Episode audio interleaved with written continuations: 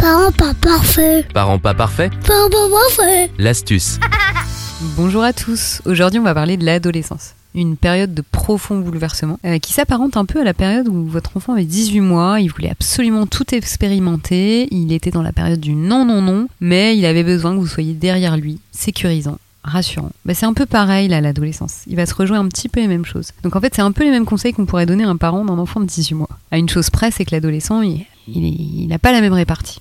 Ce qu'il faut, c'est toujours maintenir une communication assez ouverte. hein. Pendant l'adolescence, on a besoin, en fait, de pouvoir euh, faire appel à son parent, que le parent il paraisse pas trop distant. Euh, donc, il faut vraiment essayer de créer un espace sécurisé euh, pour l'aider à verbaliser ce qui pourrait le mettre à mal. Et donc, pas hésiter à faire de l'écoute active, à être empathique et à éviter tous les jugements hâtifs que parfois on peut avoir en tant que parent. Essayez de se rappeler l'adolescent qu'on a pu être. Hein. C'est pas si loin. Essayez de vous en rappeler. C'est une période qui est compliquée. Après, ils ont besoin aussi de repères et de limites quand même pour se sentir en sécurité. Donc il faut fixer des règles, que ce soit par rapport aux écrans, que ce soit par rapport aux sorties. Ils ont besoin de ça. Il faut pas qu'elles soient trop trop rigides évidemment, pour pas qu'ils se sentent en décalage, mais ils ont quand même besoin euh, d'avoir des attentes euh, raisonnables et compréhensibles. Et ça va favoriser la relation euh, saine et équilibrée. Il faut que vous soyez là, présent et impliqué un maximum évidemment en fonction de, de votre profession, de, de voilà, de votre vie aussi euh, personnelle, mais de vraiment qu'ils sentent que vous êtes là s'il y a un problème, et puis aussi euh, que vous vous intéressiez à ses passions, à ses préoccupations. Donc de nouveau, pareil, créer des moments de qualité, euh, des sorties en famille, proposer des choses agréables,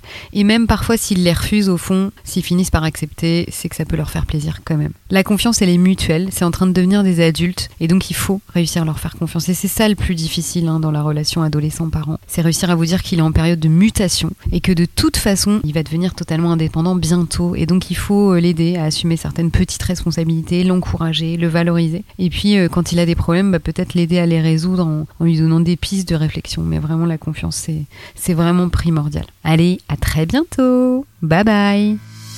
Retrouvez l'ensemble des podcasts de Parents pas parfaits sur les réseaux sociaux. Retrouvez-nous aussi sur notre site internet parentspaparfaits.fr.